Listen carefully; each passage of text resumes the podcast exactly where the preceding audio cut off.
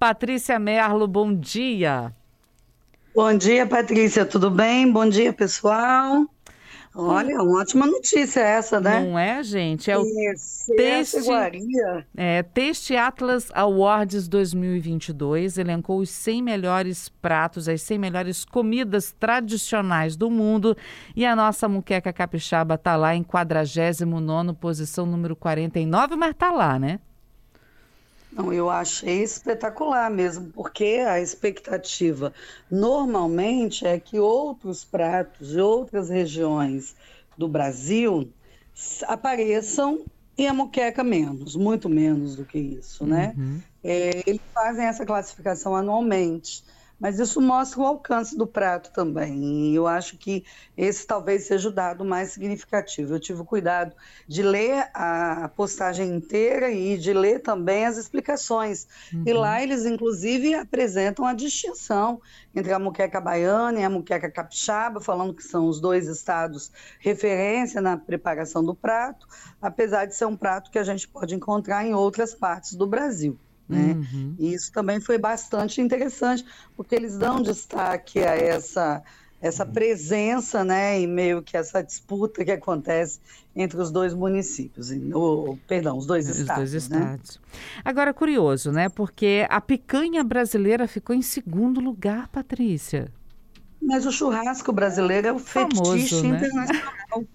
todo mundo que vem para o Espírito, pelo menos todo mundo que eu recebi de pesquisador internacional, eles chegam aqui dizendo assim: a gente quer ir numa churrascaria. Porque é um negócio tão diferente do que eles estão acostumados a ver, que eu acho que, que assim, isso por si só já dá um, um frisson, entendeu? Uhum. A carne é muito, a carne vermelha ela é muito apreciada no mundo, no mundo ocidental por excelência é considerada aí um dos grandes prazeres que o sujeito pode se proporcionar.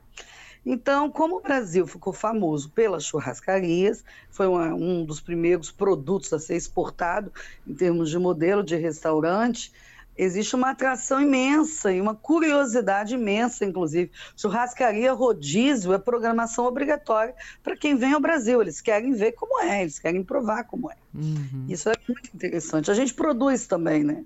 Muita Então, conta disso, você também tem muitos bons cortes. É claro que o preço está bem mais salgado que o, do que o brasileiro pode pagar. Mas para quem está consumindo num padrão euro e dólar, o preço está, gente, bem baixinho, inclusive. Uhum. Depois vem a vaca atolada.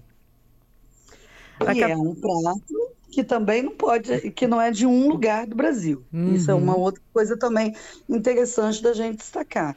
É um prato comum ao interior do Brasil, na maior parte das regiões interioranas onde você cria gado.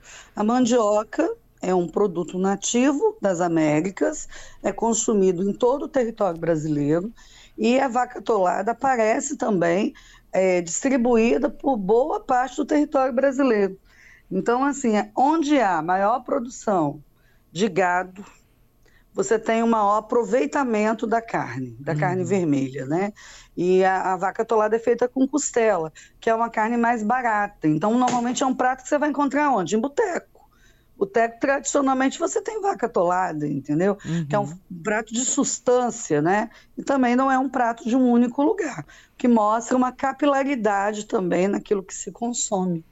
É, a vaca atolada ficou na posição 29. Depois vem a nossa muqueca capixaba na posição 49 e um, na, na, vizinha ela na posição número 50 está o feijão tropeiro que normalmente acompanha o churrasco de picanha, né? É, pois é, e que também não é uma exclusividade de um único lugar. O que eu achei muito interessante da seleção dos pratos é que nenhum desses pratos é exclusividade de nenhum estado brasileiro. Tá? É, a gente tem por hábito dizer assim, não, feijão tropeiro é de Minas. Não, não é de Minas. Os tropeiros, os tropeiros atravessavam o Brasil. Era comum, portanto, que você carregasse comidas secas. E a base da comida seca normalmente era carne e farinha. Isso vem, inclusive, de uma tradição indígena que é uma tradição compartilhada por grupos indígenas diversos. E aí você acrescenta uma leguminosa. Lembrando que o feijão preto, por exemplo, é um feijão típico do Brasil. Tá? É o vermelho, é um feijão do Brasil. O feijão fradinho, não. O feijão fradinho vem de Portugal para cá. Mas na Europa se consome muito mais favas. Eles não têm a variedade de feijões que nós temos, que são muito mais frequentes, porque eles são nativos da América. Então, por isso, a cor do feijão tropeiro vai variar de região para região. Mas é um prato que você vai encontrar em vários lugares do Brasil não apenas em Minas, como, como muitas vezes se faz referência. Uhum.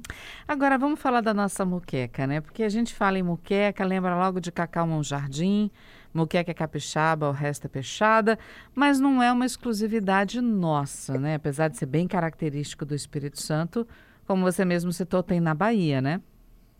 Não tem só na Bahia, não. Na tem. verdade, é muqueca. No é litoral todo?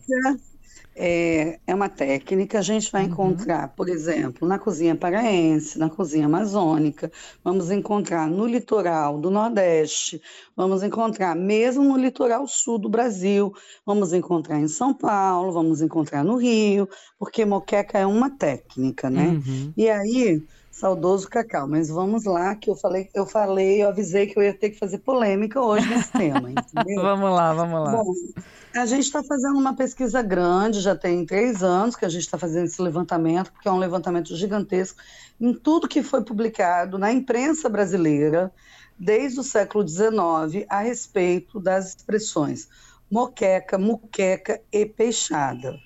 Antes disso, a gente fez esse mesmo levantamento nos livros de cozinha. Não é um trabalho que eu faço sozinha, faço em parceria com o professor Fernando Santa Clara, que é professor de gastronomia lá na Universidade da Bahia. Pois bem, vamos, vamos a algumas informações interessantes, tá? É, nos jornais, entre o século XIX e 1960, quando você fala de, de do prato, que hoje a gente chama de muqueca, hum. No Espírito Santo, a maior parte das vezes ele vai ser chamado de peixada. É mesmo? É mesmo. Olha. Depois de peixada, ele é chamado de muqueca com U e depois moqueca com O. Na Bahia, quando aparece moqueca com O, quase sempre está se falando do prato, mas não exclusivamente. Metade das informações que usam a palavra moqueca é no sentido metafórico, de um processo lento ou então de um processo é, apimentado. Tipo, a discussão estava ardida como pimenta, entendeu? Uhum. É, como muqueca, porque a muqueca baiana, a característica distintiva dela em relação à capixaba, pelo menos foi assim até os anos 70, não era o dendê nem o leite de coco. Eles não entram na receita tradicional, nem o pimentão. O que entrava na receita tradicional era o cozimento da pimenta no processo. Tá? Uhum. Então, se a gente fosse atualizar o ditado do cacau, seria peixada, capixaba, o resto é muqueca. Pelo menos é o que as fontes históricas mostram. Olha que coisa gente, interessante. Gente, que interessante, né? Patrícia.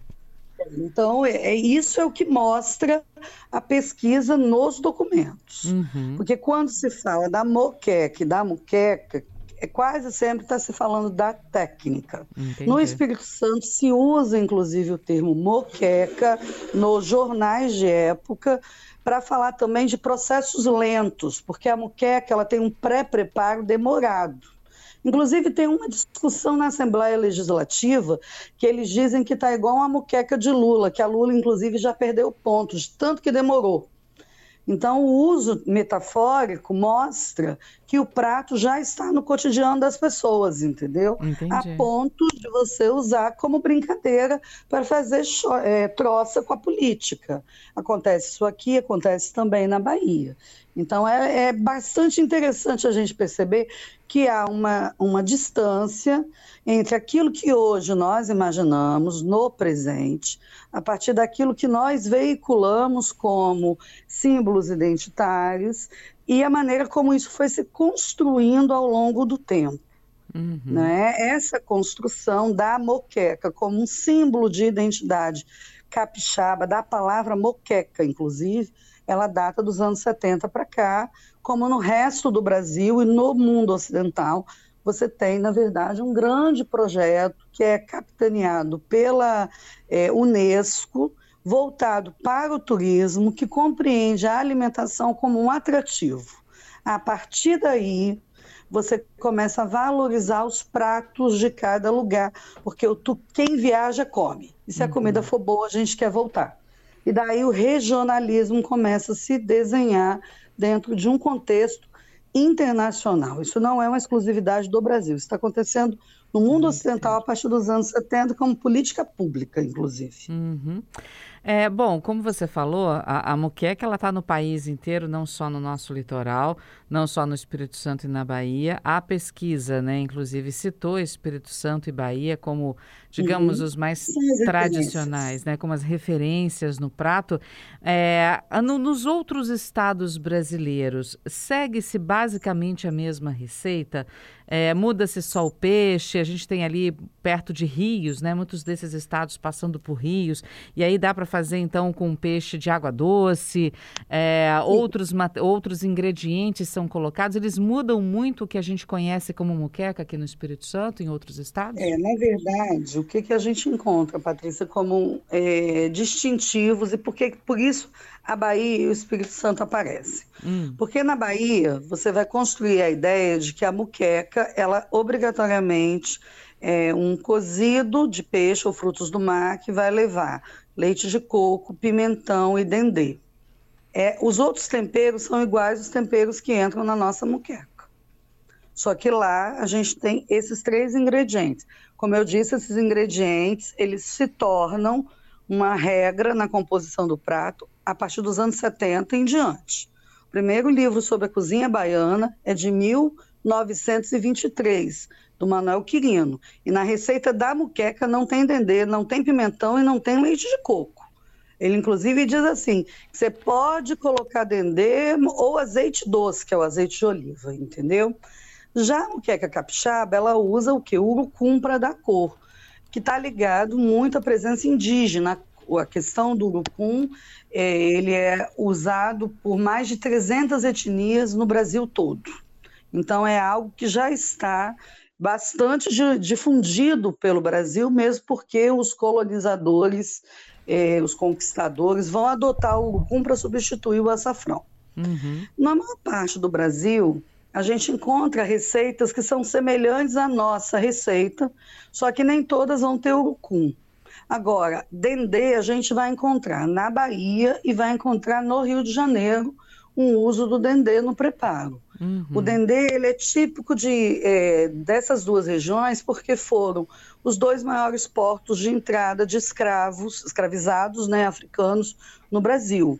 E, portanto, você tinha uma comunidade é, africana muito forte. E essa comunidade vai preservar no dendê o grande ingrediente, que é o grande ingrediente africano no Brasil. Uhum. Então é importante que a gente compreenda assim: no restante do Brasil, por exemplo, o dendê não vai aparecer, nem o leite de coco. Tá?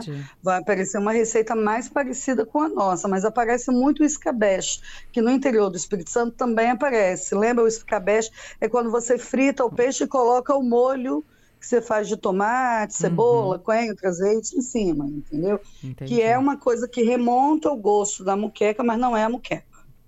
Patrícia Merlo, agradeço mais uma vez a sua presença aqui no CBN Vitória, mais uma vez a sua é, é, história, né? História contada por você, deixando a gente mais a par, né, do que é, é a nossa gastronomia. Muito obrigada mais uma vez e um bom final de semana para você e até a próxima, porque o convite para você está sempre aberto aqui na CBN, viu, Patrícia?